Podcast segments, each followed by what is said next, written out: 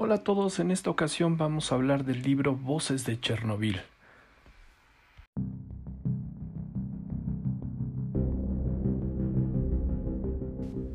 Hola, yo soy Beto García y, otra vez nos escuchamos en mi podcast, en un nuevo episodio.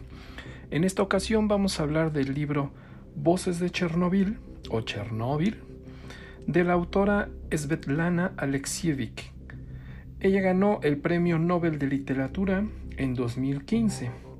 Y en este libro vamos a ver la retrospectiva de qué sucedió o cómo fue que lo vivieron los habitantes del poblado de Pripyat y cuáles fueron sus experiencias tanto de los propios habitantes como de aquellos que tuvieron que asistir para apoyar en esta catástrofe y cómo poder resolver el tema de la radiación que se veía expuesta y comenzaba a contaminar gran parte de Europa.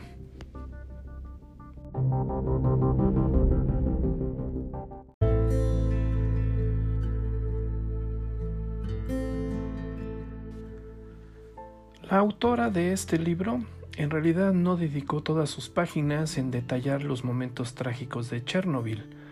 Para eso tenemos documentales ya dentro de YouTube, incluso National Geographic y demás, y algunos otros libros. Sin embargo, aquí lo que está tratando de exponer la autora fueron las consecuencias de esta catástrofe atómica o radioactiva.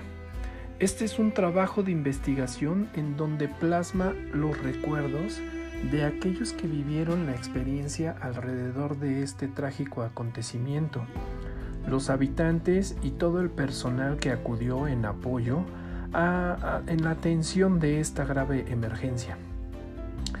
Incluye entrevistas con múltiples personas, comentarios que quedaron guardados en la memoria de algunos cuantos o que quedaron también incluso escritos en algunas biografías o este, diarios de las personas que por ahí acudieron. También aquellos comentarios que quedaron ocultos por las autoridades o que simplemente los dejaron ir en el olvido.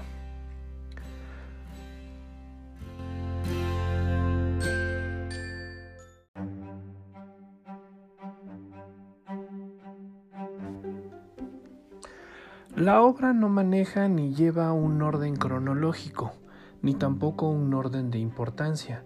En realidad es como si el tiempo se hubiera detenido simplemente en el hecho eh, trágico.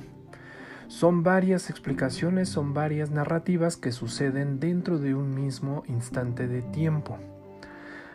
Entrevista a miembros de familias eh, o familiares cercanos, a los operadores de la planta nuclear, cómo vivieron el momento del colapso, qué información recibieron y aquellos que lograron tener contacto con su familia nos comparte el mensaje que los propios familiares recibieron de primera mano, ya sea a través de una llamada telefónica o de mano a mano o de boca en boca conforme a los comentarios iban pasando entre los propios habitantes. Es una recopilación de entrevistas también entre los habitantes de la zona cero o pertenecientes al poblado cercano, la ciudad de Pripyat donde la mayoría de su población de alguna manera ejercía sus labores cotidianas del día a día en el trabajo, en la escuela, y aquellos también personal de trabajo que se preparaba para asistir a su turno en la planta nuclear. Todos ellos comparten la incredulidad y las impresiones al momento de ser forzados a un desalojo masivo. Más que de sus casas y objetos personales, también dejaron memorias e historias de su vida. Dejaron fotografías, dejaron sus propias ropas, sus recuerdos, y fue un poblado que fungió como el hogar por generaciones que se vieron forzados ahora a abandonarlo a causa de lo que era su principal ingreso o motor de economía, la planta nuclear de Chernobyl.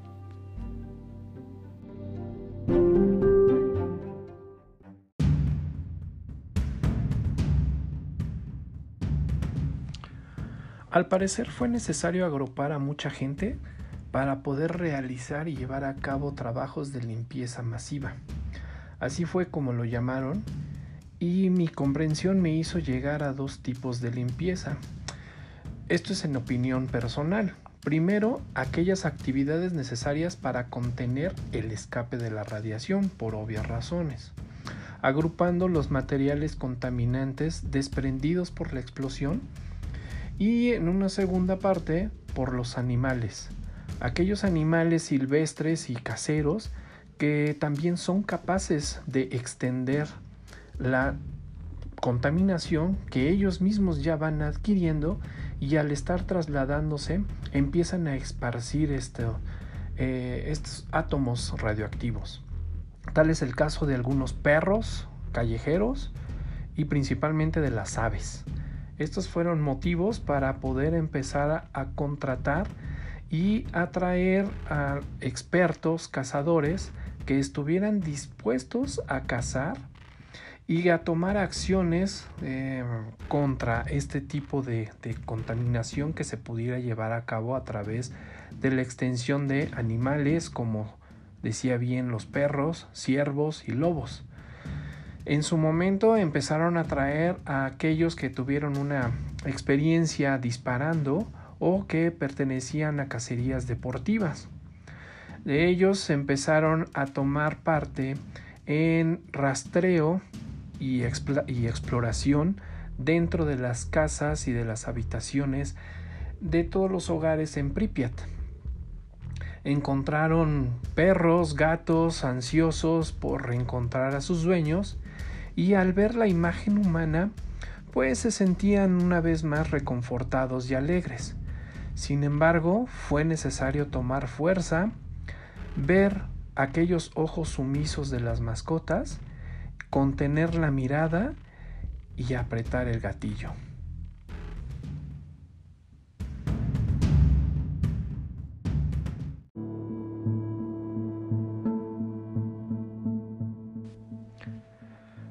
Niños que no entendían lo que es una evacuación masiva y de un día a otro iniciar una vida en un poblado lejano y desconocido, donde vivieron una experiencia muy similar a los guetos alemanes los refugiados de Chernobyl o simplemente los contaminados. Así fue como empezaron a etiquetar a los pobladores de Pripyat. Algunos de estos niños incluso quedaron huérfanos, principalmente aquellos que sus padres fueron trabajadores o habitantes cercanos a la planta. Cayeron ante la exposición radioactiva y quedaron al cobijo de el gobierno que en ese momento sustentaba todas las actividades. Aquellos que sobrevivieron muy pronto desencadenaron enfermedades que les propiciaron la muerte por efectos de cáncer o que viven ahora con problemas de salud, incluso malformaciones congénitas. Los planes de vida se vieron truncados en un abrir y cerrar de ojos. Una pareja de enamorados en vísperas de su boda se vieron forzados a detener sus planes de formación familiar. El hecho de concebir un bebé incluso se volvió una incertidumbre dentro de las, dentro de las altas probabilidades de contraer algún mal congénito o alguna afectación a causa de la radiación que se vieron expuestos por la explosión de Chernobyl ahora contaminados y confinados a vivir juntos, pero quizás ya no de manera feliz. Trabajadores que fueron contratados a los que llamaron ejecutores. Ellos tomaron las acciones y la fortaleza para poder llevar a cabo la contención radioactiva, tanto de limpieza en la recopilación de todo el material radioactivo expuesto, y también en el diseño y la construcción del famoso sarcófago de Chernobyl.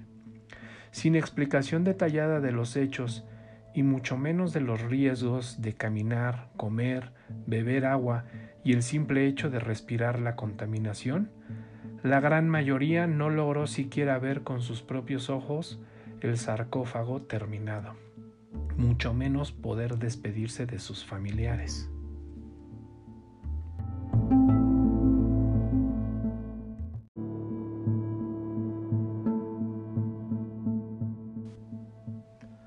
Una cita de la página 262. Ya hace dos años que mi niño y yo vivimos en la clínica. Las niñas pequeñas, con sus batas de hospital, juegan a las muñecas. Sus muñecas cierran los ojos. Así mueren las muñecas. ¿Por qué se mueren? Porque son nuestros hijos, y nuestros hijos no vivirán. Nacerán y se morirán. Mi Artyom tiene siete años, pero los médicos le echan cinco. El chico cierra los ojos y a mí me parece que se ha dormido. Entonces me pongo a llorar. Creo que no me ve.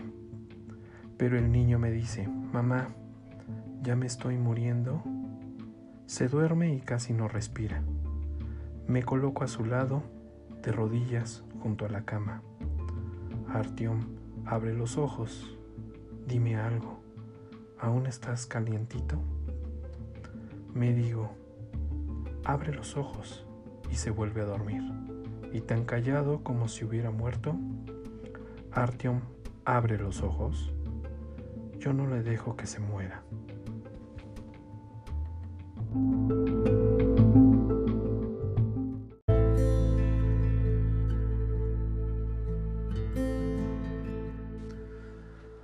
A través de estas páginas, la autora no está buscando culpables ni exponer errores humanos que se dieron al momento de la explosión radioactiva.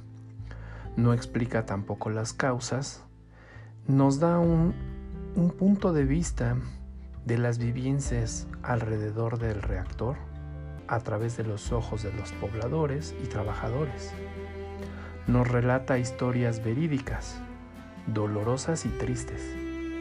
Vidas aniquiladas de forma dolorosa y lo más importante, un sarcófago que está llegando al término de su vida útil. De acuerdo con las especificaciones del diseño planteado en su momento, para estas fechas 2020 se debería de estar ya iniciando con la construcción de un nuevo sarcófago capaz de contener dicha radioactividad, que aún sigue activa y contaminando ya de manera menos eh, problemática la radiación a todo nuestro planeta. Si crees que tienes un alma suave o como le llaman un corazón de pollo, eres una persona de sentimientos nobles y tu sentido de vida está rodeada de amor, créeme que este libro te romperá el corazón. Sé fuerte y también espero tus comentarios. Si logras contener las lágrimas, si estas palabras logran tocar tu corazón, estoy aquí para escuchar tu opinión. Yo soy Beto García y te espero en mi próximo episodio de podcast. Saludos.